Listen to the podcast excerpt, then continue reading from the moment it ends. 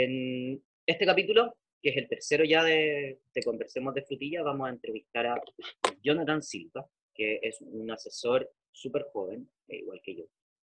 Eh, Jonathan es ingeniero agrónomo y él estudió en la Universidad del Pacífico, se tituló en 2014, pero su, su tema más importante aquí no es, no es, la profesión, creo yo que aquí en los frutilleros, más que la profesión, tiene que ver con, con los años de circo.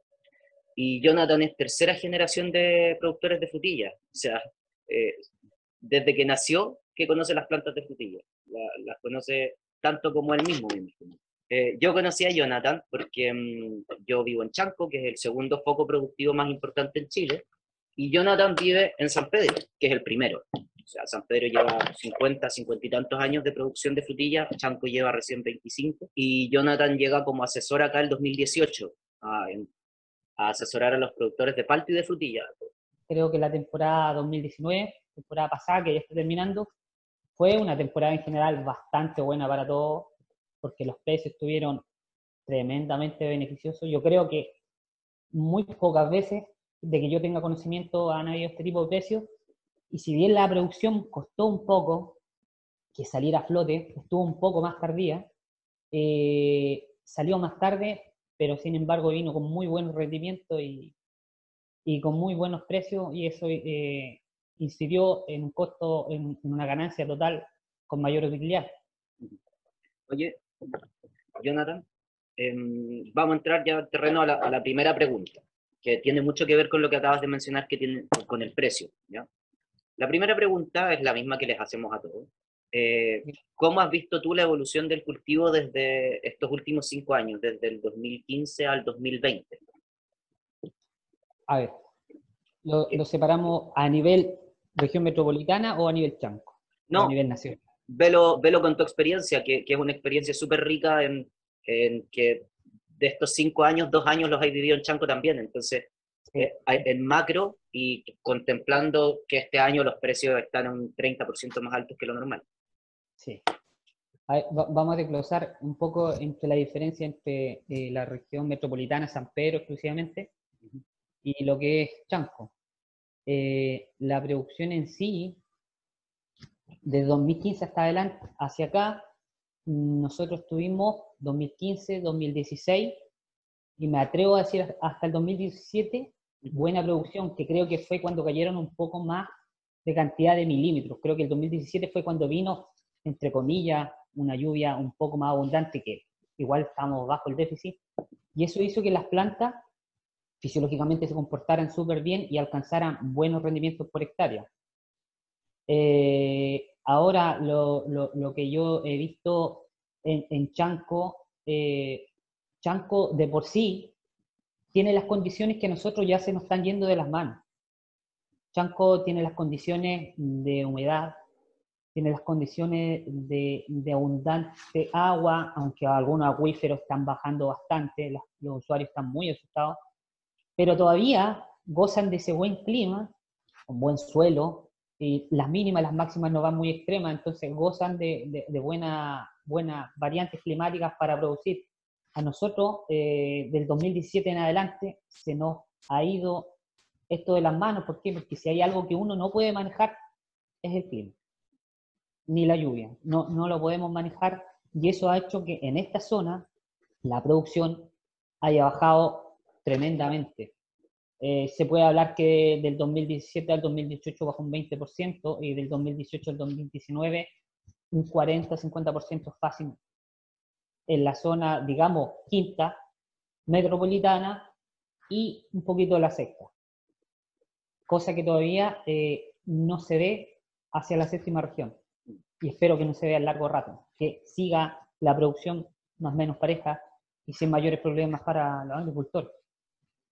Oye, Em, súper bueno el análisis en, en, corto. Si, si, lo resumo más todavía, diríamos que del 2015 al 2017, en San Pedro, fueron las mejores temporadas con alto rendimiento. ¿Cuánto es el rendimiento por hectárea que tienen en San Pedro? A ver, como te decía, hasta el 2017 uno podía, nosotros, en el campo propio, te voy a hablar, pero también creo que hablo a modo general porque Normalmente no voy a decir que yo en mi campo, en el campo de mi papá, no escapamos mucho a la media. No, no es tan así. Hay productores muy buenos, muy buenos. En todos lados hay productores muy buenos. Yo te puedo decir que un promedio acá en San Pedro ronda las 80, 90 toneladas por hectárea, fácil. Fácil. Hablando de un productor más o menos profesionalizado en el tema, 80, 90 toneladas. Y hay algunos que se escapan de las 100 hacia arriba. Ya, pero, pero en términos de promedio, aquí en Chanco estamos hablando de la mitad. 40.000 kilos, 45.000 kilos. Responde al clima y eso lo vamos a llevar después. Yo, yo lo tengo súper claro. Pero, pero cuando, cuando uno asesora y le dice a los viejos, a los clientes, a los asesorados, que uno con cariño le dice a los viejos. Con, cariño, exacto. Con mucho cariño. Eh, tú le decís, oye, los rendimientos en San Pedro pasan los 100.000 kilos, ellos te dicen que es imposible. Y, y no es imposible, responde a otras cosas. Exactamente. De hecho, yo ah, hace un tiempo atrás, y hablando con, con, un productor que yo veo ahí, de la zona de Chanco, las margaritas. ¿A quién? No, no, no voy a dar nombre, no voy a dar nombre. yo los conozco a todos porque en las margaritas está mi campo. Por, por lo mismo. Eh, me decía que, que, era imposible que pudiésemos sacar de una planta de 2 a 3 kilos. Pero ¿cómo? Que, eran mentiras. Y yo le decía que no, no, no es mentira. De hecho, estuve haciendo un cálculo para, eh, nombrarlo hoy mismo acá en la entrevista. Eh, yo estoy promediando de una plantación de primavera, entre comillas, finales de primavera, alrededor de ya 400 gramos por planta. Ya, pero es que ahí tenemos un pero. El pero es que tu plantación de primavera, ¿cuándo se establece? Se estableció el 17 de diciembre. Eso es verano, para nosotros. Claro, Pero es que, es que ustedes, su, verano es más largo.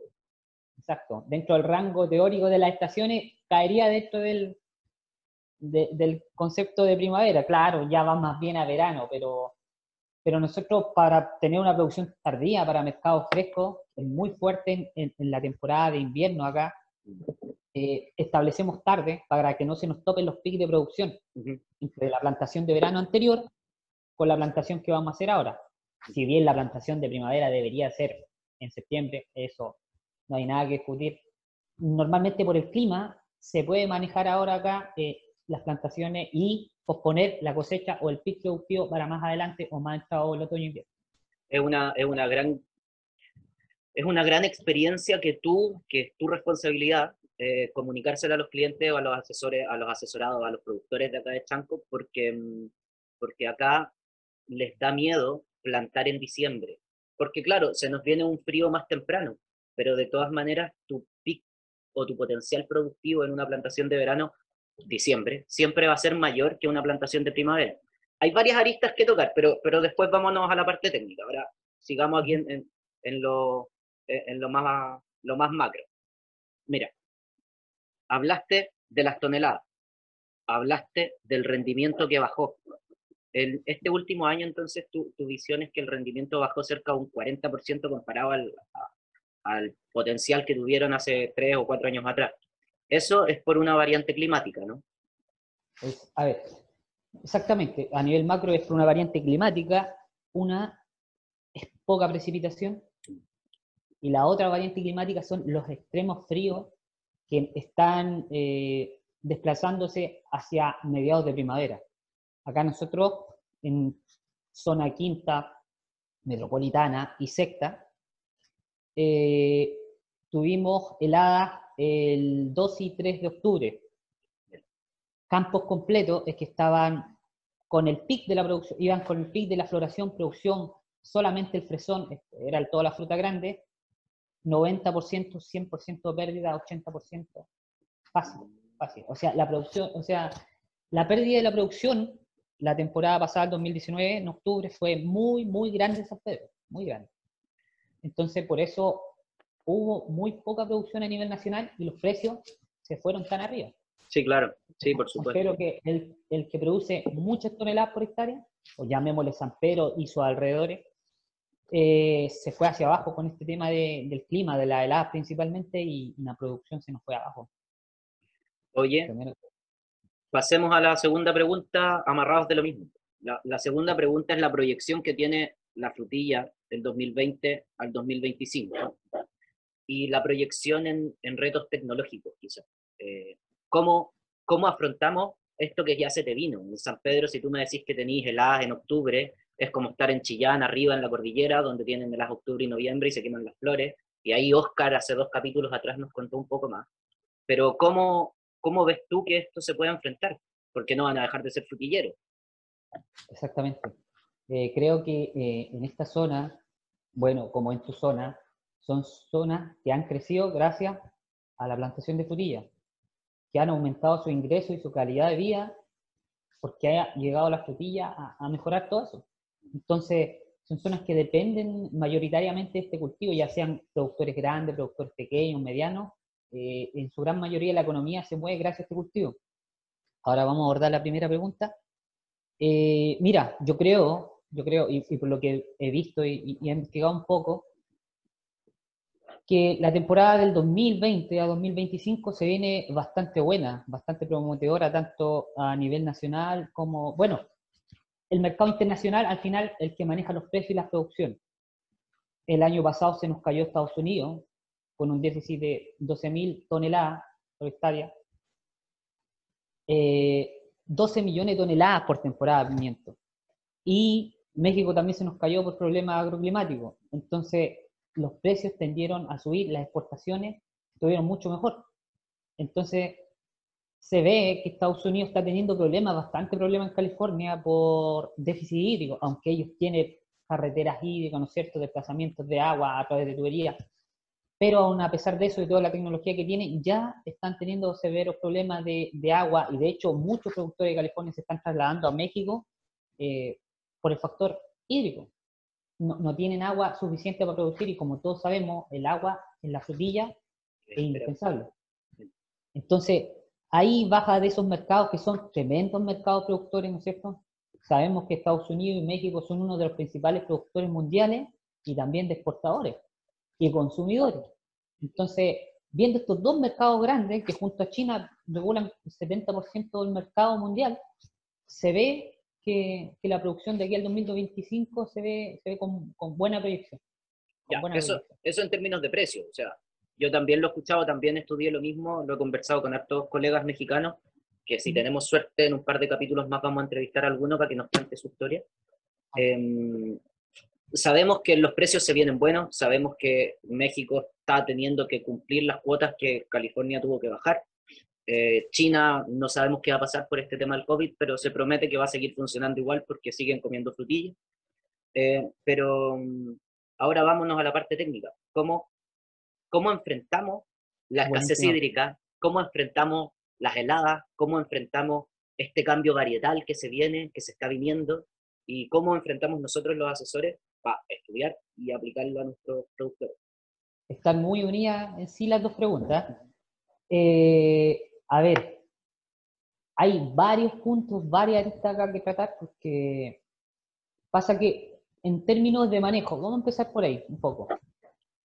Normalmente las temperaturas, ¿cierto? Se han comenzado a desplazar ya hace varios años de norte a sur y las precipitaciones también. Se van desplazando cada año y, las temperaturas. Por ende, yo, yo he visto un problema muy marcado eh, del 2019, comienzo de 2019 en adelante, que el problema de plagas, arañita, pulgón, trips, y, y, va de la mano del aumento de la temperatura que se ha desplazado hacia tu zona, Chanco. Ah, nosotros acá en la zona central, quinta metropolitana y sexta, tenemos problemas tremendo, tremendo, tremendo de control. Tremendo de control. Y, eso es lo que nosotros tenemos que ser precavidos e ir tomando eh, manejo anticipado en la séptima región, octava y hacia el sur, en el manejo de plagas. Tenemos que irnos preparando, preparando, estudiando, ojalá eh, aprendiendo lo más necesario, cómo controlar de manera efectiva y menos nociva las plagas. Porque te digo que las plagas eh, con un nivel adecuado de temperatura, humedad, son terribles. Yo te lo digo porque acá en la zona central son muy complejas de manejar. Eso en cuanto a lo que se ve de aquí en adelante en tu zona. Podemos hablar de cinco años más, a lo mejor se viene mucho más complejo que ahora. Eh, han tenido que eh, meter en la zona ya productos que nosotros los conocemos de hace muchos años, que allá no se ocupaban, ¿no es cierto? Porque la agroindustria no te permite cierta cantidad de productos que son muy nocivos porque la carencia, porque la residualidad es muy alta, eh, no se permitían. Y ahora ha tenido que abrirse un poco la agroindustria a permitir su uso. ¿Por qué? Porque hay plagas que se están haciendo un poco más incontrolables. Entonces, eso se viene fuerte, esa parte, de en cuanto a manejo fitosanitario de plagas y enfermedades. Ahora, de la parte hídrica, que ya, de la parte hídrica, que hablábamos que iba muy de la mano con la segunda pregunta. Tenemos bastante cosas que mejorar. Eh, cosas tecnológicas, para mí es como mejorar la parte de riego. De riego. Nosotros como país, creo, y lo vamos a hablar un poco en un enfoque más global, porque si bien la frutilla depende totalmente del riego, totalmente, sabemos que un 99% de agua la fruta, eh, en general la agricultura a nivel nacional está dependiendo de este factor. Tenemos muy pocas precipitaciones actualmente, eh, la infiltración del agua en los acuíferos o la recarga está siendo muy lenta y no estamos eh, manejando esa situación como país como, eh, como gobierno no se está manejando adecuado, no se está manejando como en Israel se ha hecho, como en Australia se ha hecho, como en Estados Unidos se ha hecho, ¿no es cierto?, invirtiendo en, en digamos, soluciones para mejorar la situación hídrica del país. Y eso nos va a afectar a la larga, sobre todo como frutillero, me incluyo, como frutillero nos va a afectar mucho. mucho.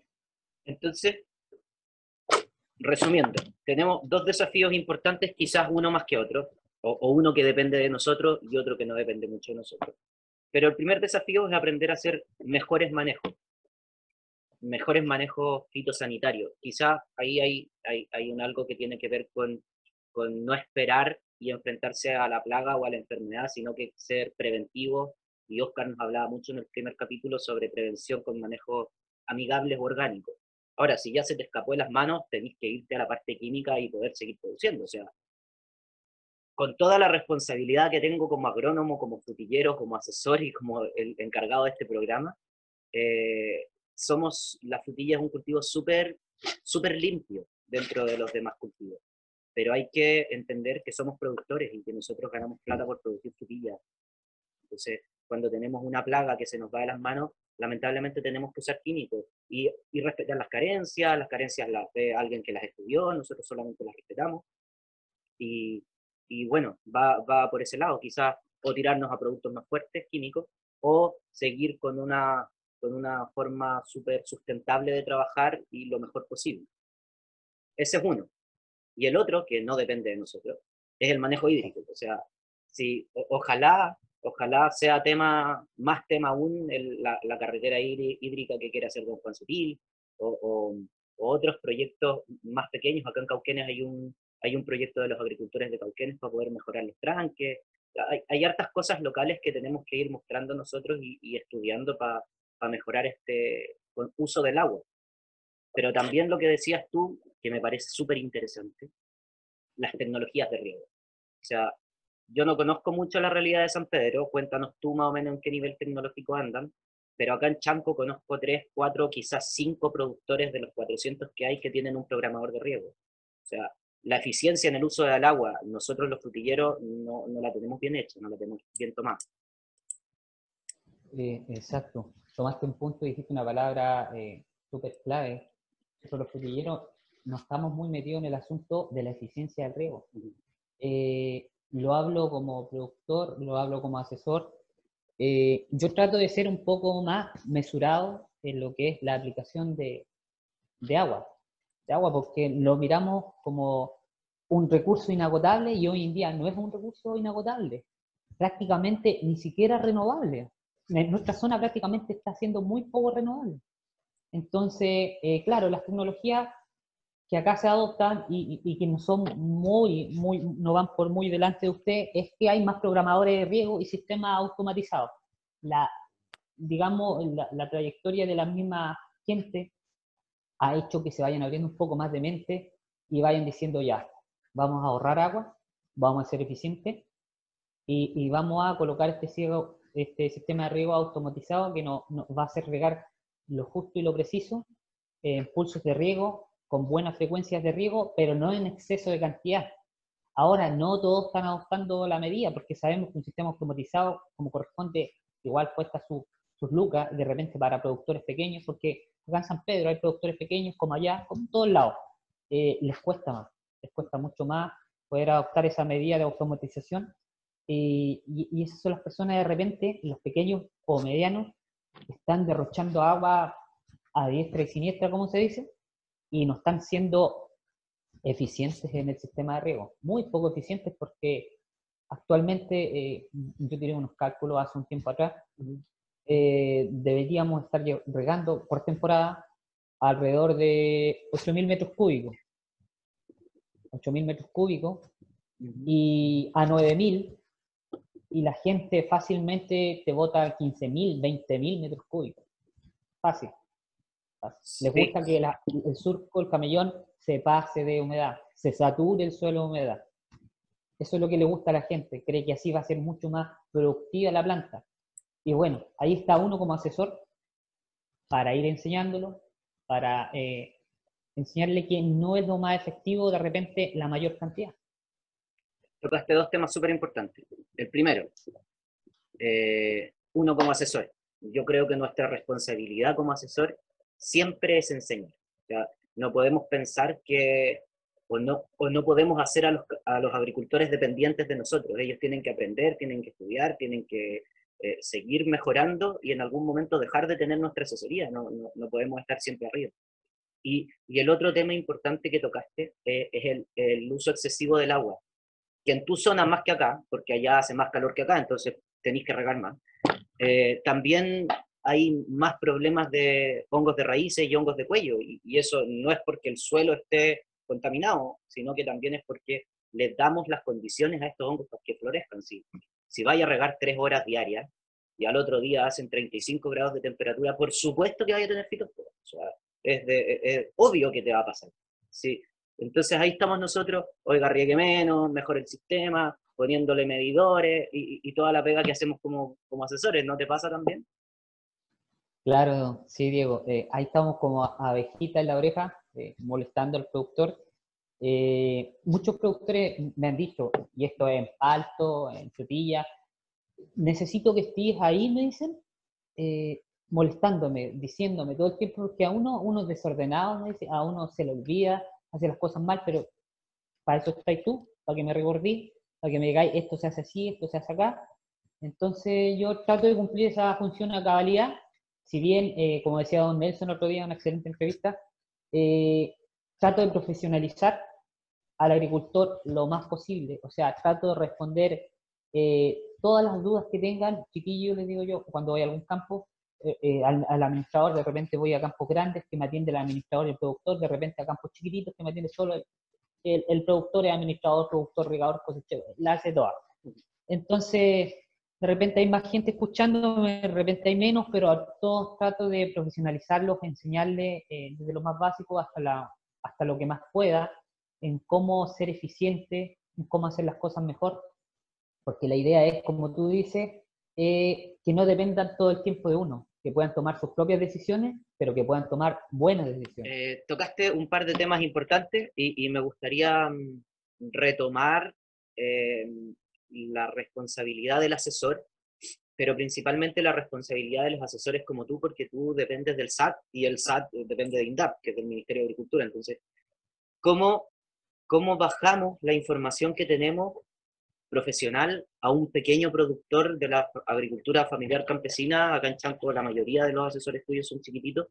¿Y cómo los hacemos ser responsables y no dependientes? A ver, acá hay otro tema que, es bastante complejo, lo he encontrado yo, porque yo acá en lo que es quinta región, donde asesoro quinta, metropolitana y sexta, eh, asesoro particular. Entonces, la disponibilidad del productor de repente es un poco mayor a aprender un poco mejor, así digamos, sin desmerecer a los productores o, usuarios que, están bajo la mano de INDAP. Eh, ponen más atención, tratan de ejecutar mejor las cosas que uno recomienda. Por no decir, algunos lo, lo ejecutan al pie de la letra, son muy metódicos. ¿Por qué? Porque si te contratan como particular es porque realmente tienen la necesidad de aprender a hacer las cosas bien y ser productivo y que esa producción genera una mayor utilidad, ¿no es cierto?, al término cosecha. Ahora pasa algo un poco diferente con, con, la gente que de repente es usuario de INDAP, y no en todo. Son algunos casos X, pero gran mayoría de la gente de INDAP tiene buena disposición a aprender, a hacer las cosas bien, pero por ahí de repente hay grupos de pequeñas personas que eh, uno trata eh, de enseñarlo con paciencia, eh, hacerle una buena cartilla de aplicaciones, de recomendaciones para asumir, y de repente alguna gente no está dispuesta a hacerla, simplemente por este hecho, que yo me he dado cuenta. Yo tengo 20 años de productor, tengo 15 años de productor, y este no me va a venir a enseñar. No sé si te ha pasado. Sí, sí. No me va, no me va a venir a enseñar, y eso, esa diferencia yo la he visto, como te digo, en algunos no en todos, en algunos productores eh, que están bajo los programas SAT, lo he visto en algunos productores, eh, tienen ese pequeño problema de repente que falta bajar un poco las revoluciones y ser un poco más aceptativo, escuchar un poco más, porque tienen que aprovechar lo que el gobierno les está dando, si bien ellos pagan un porcentaje, ¿no es cierto?, anual por la asesoría, el gobierno les entrega mucho mayor porcentaje de regalo para que ellos tengan profesionales acorde al cultivo que los puedan capacitar e irlos enseñando. Entonces, de repente creo que podrían aprovechar algunos productores un poco más el programa eh, y hacer preguntas eh, y las respuestas llevarlas a cabo para mejorar su sistema productivo. Sí, es un tema no, no fácil de tomar. Eh, a mí también más de alguna vez me ha pasado que un productor me diga que él sabe más que yo porque lleva 20 años. Si, yo, si supiera más que yo, no sería yo el asesor y no estaría él en la condición de un huerto malo. No sé si me explico.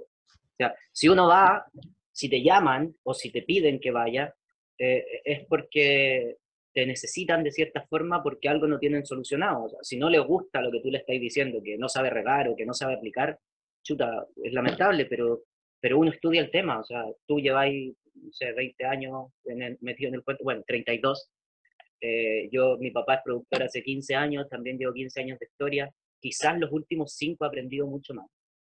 Eh, y quizás tú también los últimos dos que te hay tenido que desplazar y ver cosas, eso te obliga a estudiar y te abre la cabeza. Pero, pero chuta, para eso estudiamos, para eso somos asesores. Y, y, y como conversamos con Oscar y también conversamos con Nelson, creo que nuestra responsabilidad como asesores es estar siempre eh, en la punta de lanza, es estudiar, es capacitarnos, es saber qué es lo que pasa afuera, es conocer, yo tengo pendiente, ponte tú ir a Temuco, o sea, tengo pendiente ir a San Pedro y ir a La Serena para aprender más cosas. Eh, Entonces uno tiene que profesionalizarse para poder enseñar a los productores. Falta quizá eliminar la competencia entre los mismos asesores. A mí de repente me pasa mucho que un asesor de un lado dice esto y el otro dice esto otro y yo voy y digo otra cosa más. Entonces tenemos criterios muy dispares que, que quizás hay que unificar de cierta manera. Eh, pero pero lo importante es que lo conversamos la otra vez con Oscar, que fue, hablamos ahí netamente de INDAP, lo importante es que los recursos están. Lo importante es que el Ministerio de Agricultura cree que, que la agricultura en Chile es, es una parte importante del PIB, especialmente en Chanco y en San Pedro, como lo mencionaste tú al inicio. Eh, las economías crecieron gracias al cultivo de la frutilla y por lo mismo hoy en Chanco y en San Pedro y también en Chillán, que está creciendo, hay un gasto importante del Ministerio de Agricultura en los productores, en mejorar, en capacitarse, en mejorar tecnología, en mejorar condiciones. Hay un caso súper interesante en, San, Carlos, que es una zona muy nueva.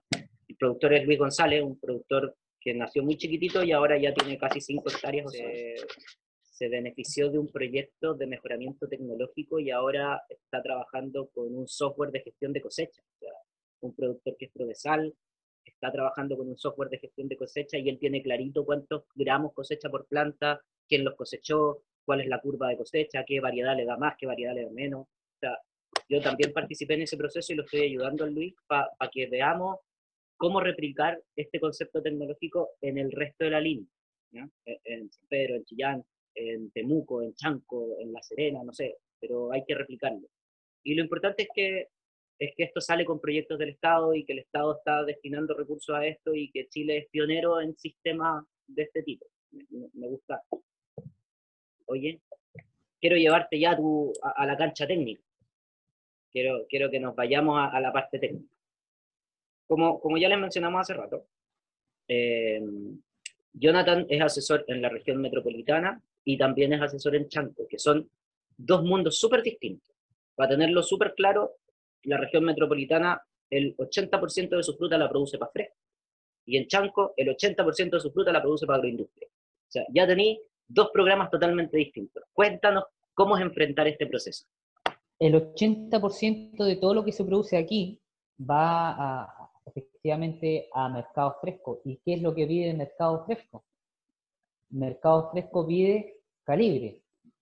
Entonces, nuestro enfoque como asesores, y, lo que más nos piden a mí y a otro par de asesores que hay acá en la comuna, es que la planta tenga calibre, cosa que es bastante difícil dadas las condiciones climáticas de temperatura que ya empiezan a aparecer desde el 15 de octubre en adelante.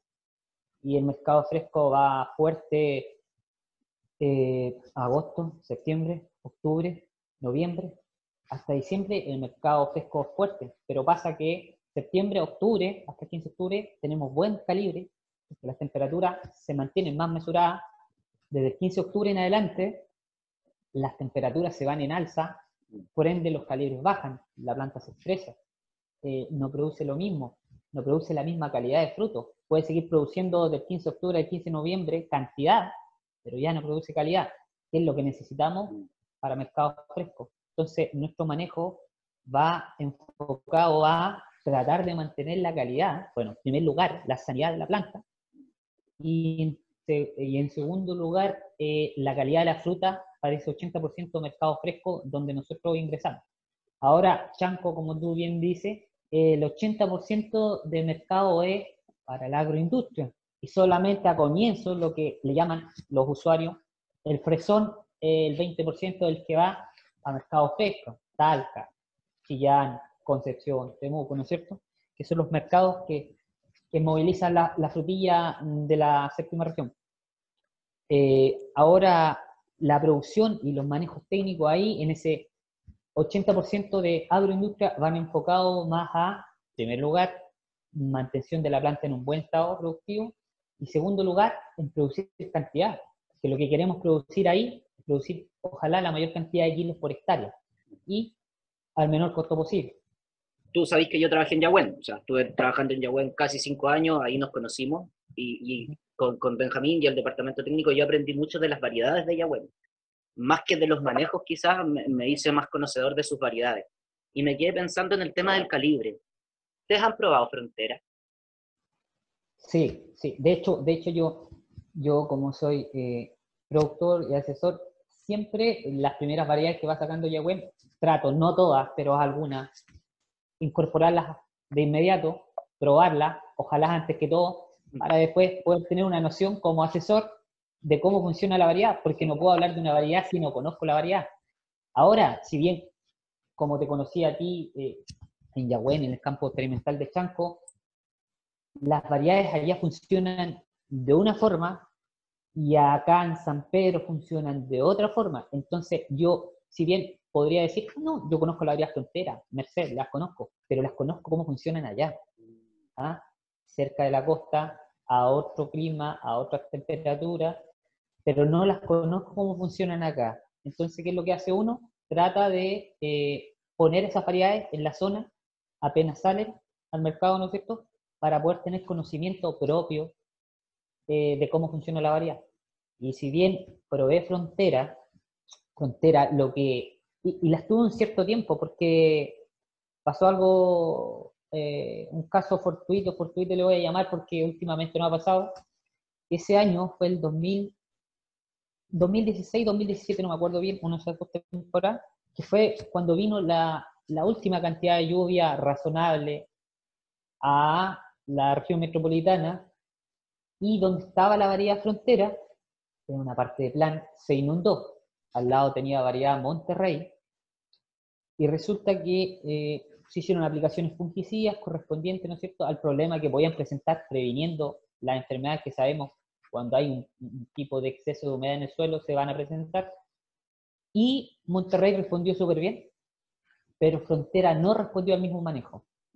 Y, Frontera tuvo una fitospora terrible, terrible, tan rápida, tan rápida, no respondiendo a fosetil de aluminio, que exclusivamente para tratamiento, tratamiento Monterrey respondió bien, Frontera no respondió bien y Frontera murió. Y por ahí otros manejos asociados a, aumentar las defensas de la planta, a nutrirlas bien, no respondió. Era un suelo arcilloso, ni siquiera era franco arcilloso, era muy arcilloso. El agua se mantuvo mucho tiempo ahí. Después que el agua bajó, eh, el nivel de humedad de la arcilla era muy alto y no fue tolerante a eso y la variedad murió. Pero en lo que no alcancé a ver productivamente, porque es muy temprana, es muy temprana. Salió muy precoz la producción y con un excelente calibre, muy, muy buenos calibres. O sea, si queremos apuntar frontera en esta zona, o la quinta, o la sexta, yo la apuntaría como una variedad precoz de buenos calibres para mercado fresco, excelentes calibres, excelente peso, excelente color, pero sí poco tolerante a suelo con demasiada humedad o inundación. Yo la pondría en un suelo más bien con mejor porosidad. sí, es, importante que, o sea, si, lo que ustedes buscan es calibre, siempre, y, yo lo sé, yo conozco más las variedades de Yahweh que la de las otras empresas, entonces siempre me voy a inclinar por ese lado porque uno habla de lo que conoce, digamos. Y sé que Frontera es la que tiene mejor calibre, junto con San Andrea quizás, pero, pero Frontera al ser de día corto además tiene mejor calidad de fruta, eh, pero sí, es un poquito susceptible a enfermedades de raíz. Es, eso es solucionable, nosotros lo sabemos. Ahora, eh, eh, desde el punto de vista varietal, sería interesante probarla, porque lo que tú buscas ahí en calibre. Totalmente distinto a lo que tú decías en Chanco. Nosotros acá en Chanco lo que buscamos es kilos por hectárea de fruta despesonada. Ojalá entre octubre y mayo, porque después no tenemos dónde venderla. Y frente a eso nos tenemos que basar en, otro tipo de variedades, en otras fechas de plantación, con otros climas, no usamos microtúneles, recién estamos incorporando los macros, o sea, vamos 25 años atrás, digamos. Pero también porque, porque la agroindustria nos obliga o nos segmenta un poquito en producir durante estos meses ya que, ya que comentaste sobre los manejos y las diferencias de manejos entre, entre Chanco y San Pedro, igual que tú, cuando yo digo Chanco me refiero a Chanco, Peyúgue, Curanipe, incluso Copquecura, y cuando decimos San Pedro es San Pedro, Melipilla y O'Higgins, va, todo eso junto, es para sectorizar los eh, en términos de suelo, ¿qué, ¿qué, tanta diferencia hay entre, entre San Pedro y Chanco? A ver, yo, por la experiencia, poca experiencia que tengo, allá soy un novato en, tu tierra, eh, normalmente he visto tromado y he visto rojo arcilloso. ¿sí? Sí, sí. Y en San Pedro se ven dos tipos de suelos predominantes, que son eh, suelos arcillosos con gran contenido de arcilla y suelos graníticos. los suelos graníticos tiene muy buena porosidad, muy buena irrigación, muy buen drenaje, pero eh, baja retención de, nutrición. Mm. Eh, el problema, tiene unas cosas buenas y otras malas. Ahora el suelo arcilloso, como sabemos, tiene una mejor retención de, nutrientes, pero eh, la porosidad y el nivel de compactación es mayor. E, esas son las diferencias entre los suelos de aquí y allá. Si, si yo pudiera elegir, siempre me voy a tirar con un suelo franco o granítico, porque prefiero darle yo la comida que no poder regar. O sea, ahí está, ahí está el pero. Oye, y, los climas, ¿cómo juegan, cómo te adaptáis a los climas? Porque ya lo hemos mencionado varias veces, pero la diferencia es harta. O nosotros vivimos en la costa y tú vives en el Valle Central. tenéis climas entre una oscilación térmica súper alta entre el día y la noche, entre el invierno y el verano. Nosotros acá somos bastante parejitos, aunque estos últimos tres años se ha visto mayor oscilación, sigue siendo parejo. ¿Cómo, cómo te enfrentáis a eso?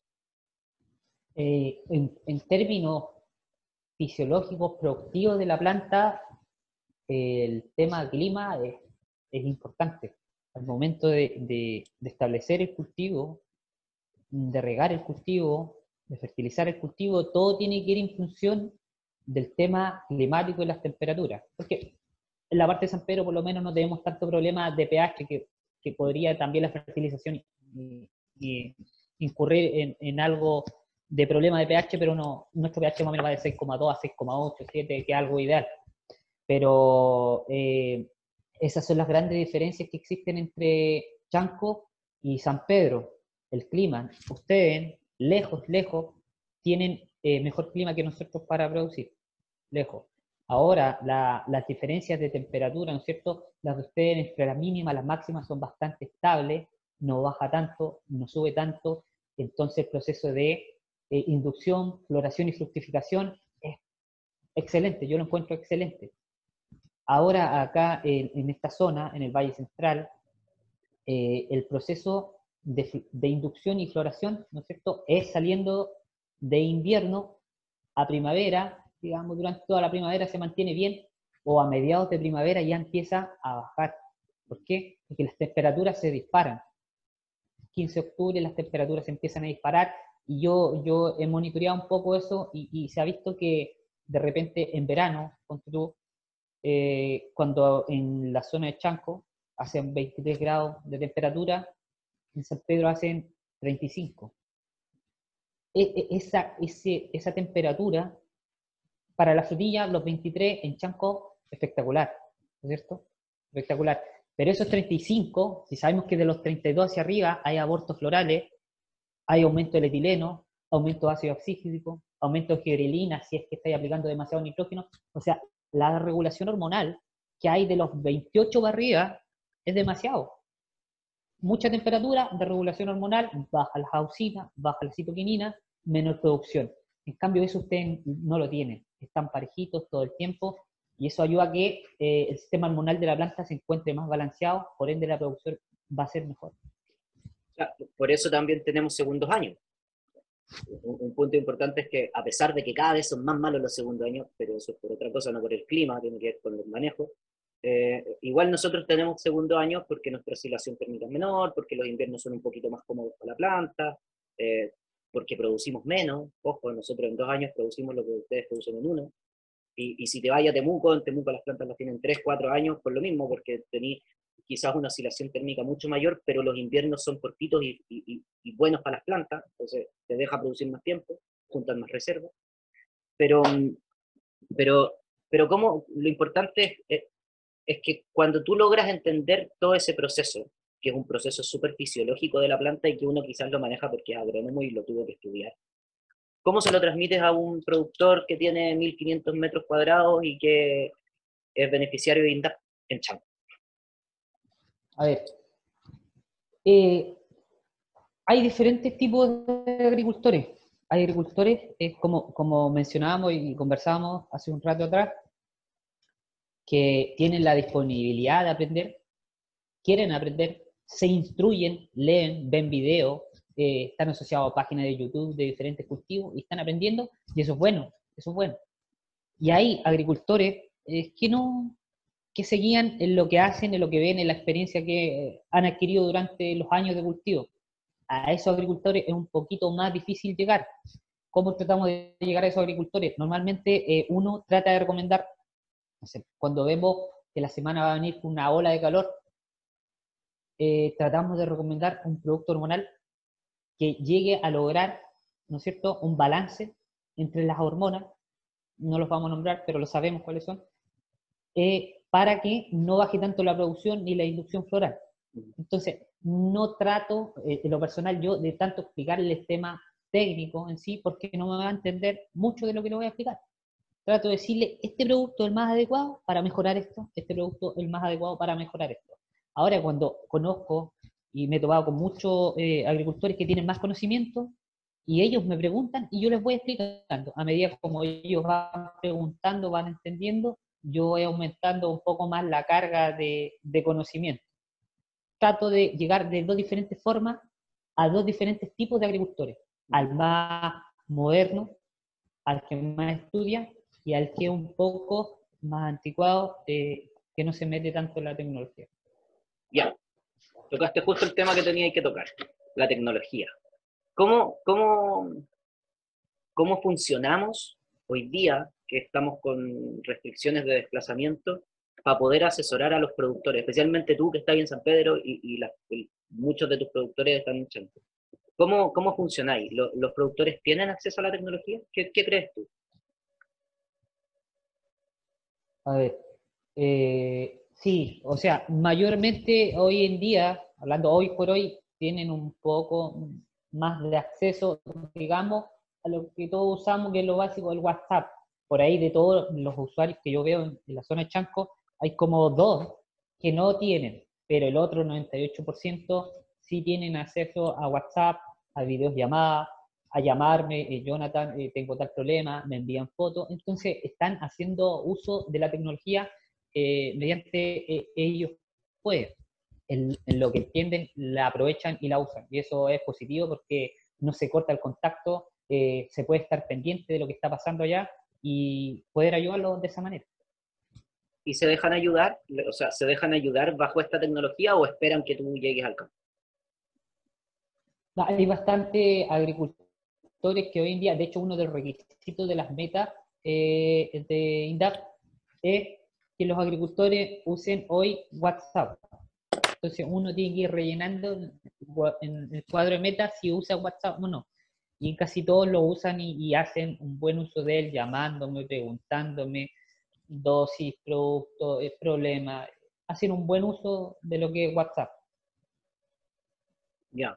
Y ¿Y te acomoda? ¿Te ha acomodado este proceso? ¿O, es muy complejo para ti que, no poder estar en el campo, estar en terreno? A, ver, e, en lo ideal, yo creo que yo y cualquier eh, asesor eh, idealmente quisiese estar en terreno, porque uno, yo el otro día con una agricultora muy querida, le tengo mucho cariño a la gente de Chanco, muy buena persona, y hablaba con ella y le decía, lo ideal lo ético no es dar un diagnóstico por una fotografía. Creo que eso todos lo sabemos. No es lo más ético, pero voy a tratar de ver qué es lo que se puede hacer con lo poco que tenemos. ¿ya? Ahora, yo siempre prefiero estar en el campo, evaluar condiciones de humedad, de temperatura, de suelo, de planta, cómo se ve la planta. Siempre uno tiene que mirar diversos puntos para poder dar un diagnóstico más acertado. Ahora, por foto, puede uno ayudar un poco, pero no es lo mejor, según mi punto de vista. Sí, por supuesto, o sea, yo creo que estamos todos de acuerdo en que hay que estar en campo para poder dar un diagnóstico, o sea, es lo ideal. Pero también creo que, que tenemos que adaptarnos a la tecnología y hoy es lo que hay, es lo que tenemos que hacer y, no podemos desplazarnos. O sea, el COVID a mí me sirvió mucho porque como mi especialidad es el marketing digital agrícola, hoy día todo el mundo necesita comunicarse por redes sociales porque no se pueden desplazar. O sea, de a poco las ventas se van a tener que ir transformando en procesos digitales también. Y, no solamente me refiero a, publicar en Facebook y publicar en, LinkedIn o en Instagram que tenemos un producto que vender, sino que optimizar recursos, usar CRM, usar ERP. Eh, e las empresas tienen que empezar a hacer charlas online, tenemos que empezar a hacer estos espacios de comunicación porque finalmente nosotros existimos, me refiero a, toda la cadena que viene después del productor, porque hay un productor y ese productor necesita ser atendido. Necesita ser atendido por los vendedores de insumos, necesita ser atendido por los compradores de fruta y necesita ser atendido por los asesores. Y todos los que estamos en la cadena hoy tenemos que hacerlo por internet. Esperemos que en septiembre las cuestiones cambien y podamos volver a los campos, pero, pero si no, vamos a tener que estar aquí. ¿no? comunicándonos a través de los celulares y de lo que tengamos a mano. Claro. Eh, si, esta pandemia y la severidad de esta pandemia sigue, efectivamente vamos a tener que seguir por este medio, computador, videollamada, video que, que nos envían nuestros productores, seguir atendiendo eh, con toda la disponibilidad y de la mejor forma posible para que eh, los resultados sean los esperados. Oye, Jonathan, ya mm, respondimos las tres preguntas más importantes. Vamos a hacer un pequeño repaso. La, primera fue, ¿cómo viste tú o cómo, sientes que ha pasado la agricultura, la fruticultura, la frutilla? Desde el 2015 al 2020, ahí nombramos la falta de lluvia, los problemas climáticos, el desplazamiento de las temperaturas hacia el norte, o sea, del norte al sur, y los bajos rendimientos que, que los afectaron. Después conversamos un poquitito sobre la frutilla y los retos que vienen de aquí al 2025, ¿no es cierto? Comentaste muy, muy acertadamente el tema de los altos precios que se vienen, que es súper bueno. Eh, y hablaste un poco de las economías, de, que nosotros dependemos de la frutilla, que hay que mejorar los manejos, hay que anticiparnos a, a los problemas, y bueno, el tema hídrico que ya mucho no podemos hacer nosotros. La tercera pregunta que hicimos fue la, la, que, la que tiene que ver con, contigo técnicamente y con, con, la capacidad de un asesor de poder enfrentarse a dos realidades tan distintas. Y la cuarta, la cuarta pregunta tiene, más que una pregunta, eh, son tus recomendaciones para los asesores. ¿Qué, te gustaría recomendarles? ¿Qué te gustaría decirle a los... Te cuento que la entrevista de Oscar la vieron casi mil personas y la de Nelson la llevan viendo casi 700 personas. Entonces, ¿qué te gustaría decirle a, las mil y tantas personas que te van a ver? A ver, eh, como recomendación, no sé si tanto a los asesores, porque normalmente eh, el asesor que se especializa en frutilla sabe, sabe mucho, se maneja muy bien. Yo tengo, eh, gracias a Dios, colegas en el SAT que se manejan muy bien en frutilla. Me encontré con esa suerte, compartimos conocimiento, eh, ellos me enseñan un poco de la zona, he aprendido bastante de ello, porque si bien hay, hay diferencia entre la séptima y la metropolitana, eh, he aprendido bastante de ello, pero normalmente la gente que trabaja y se dedica a, la asesoría en frutilla se maneja bastante bien en el tema. Ahora yo como recomendación general, tanto a los productores más que nada, bueno, y a los asesores, si que les sirve un poco, eh, sería anticiparse a lo que viene, a, lo que viene, a lo que va hacia el sur, como problemas climáticos. E, es, lo más fuerte que se viene en el futuro y no creo que a un muy largo plazo.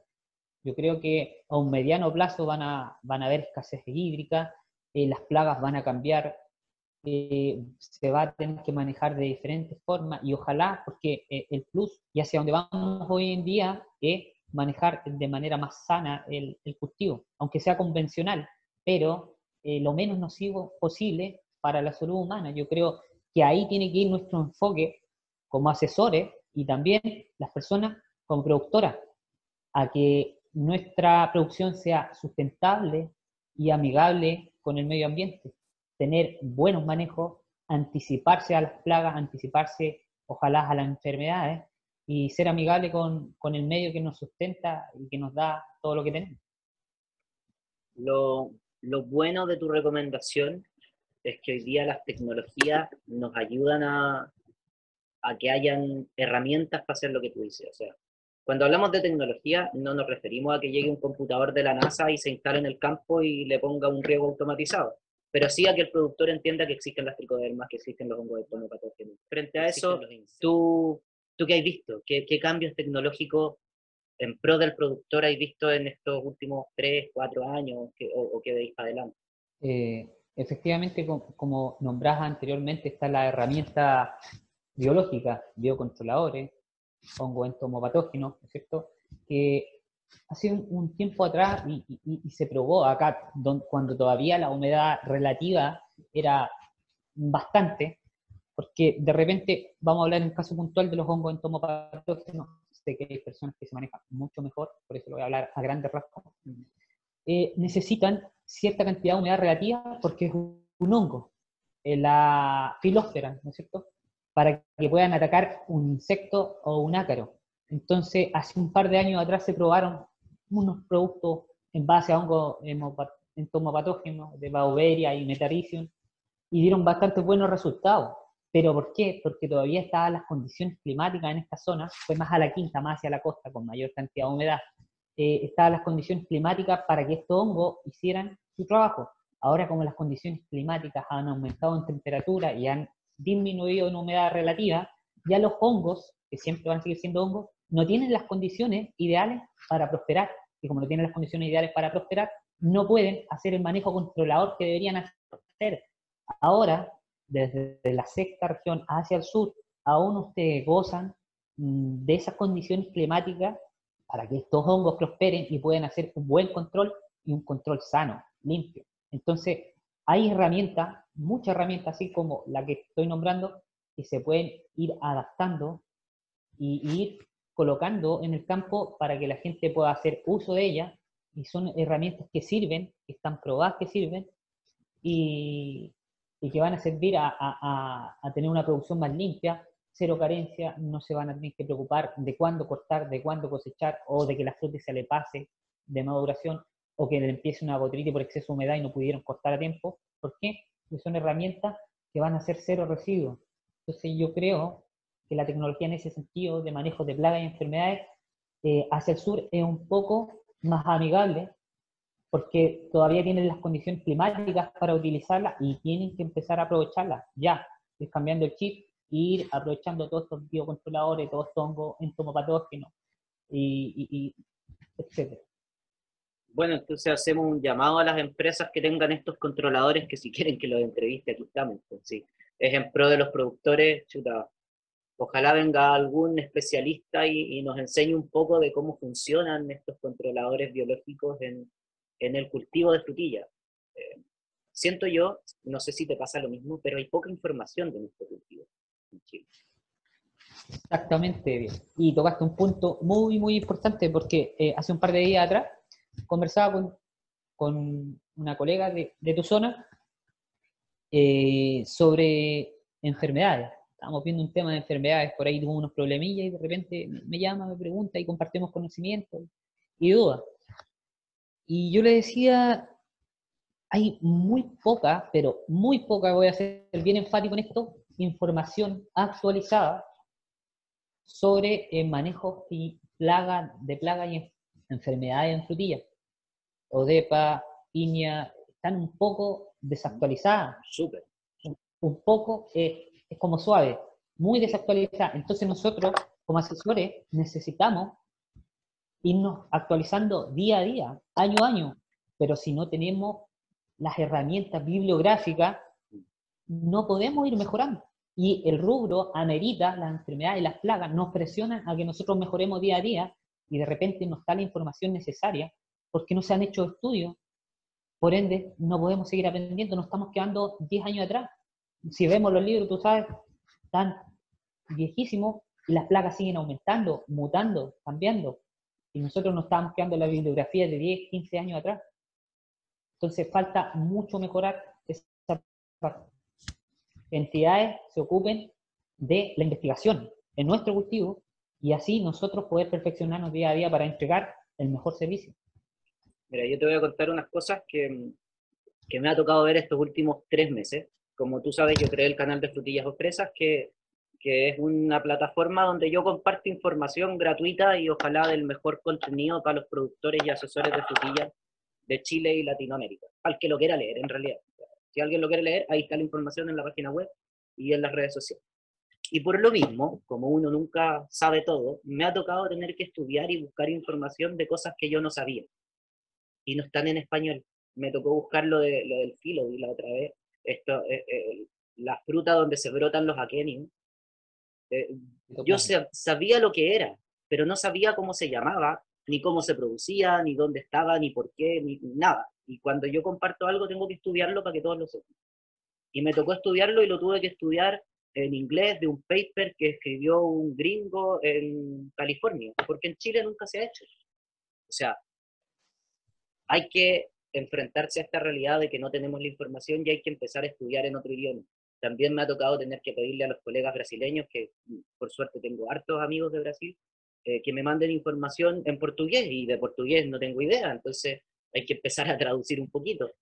Eh, pero lo más importante es que las empresas, yo no se lo voy a dar al Estado, creo que, que las instituciones como INIA, ODEPA y INDAP, si bien es cierto están para eso, pero no necesariamente para la frutilla. Hoy día hay cultivos que quizás son más interesantes, que es el arándano, la cereza y la manzana, porque mueven más plata pero creo también que las empresas deberían destinar, y me refiero a las empresas de agroquímicos puntualmente, y, las empresas de producción limpia, que deberían destinar un ítem a, realizar ensayos en distintas zonas y deberíamos nosotros como asesores estar triangulando esta información de alguna manera.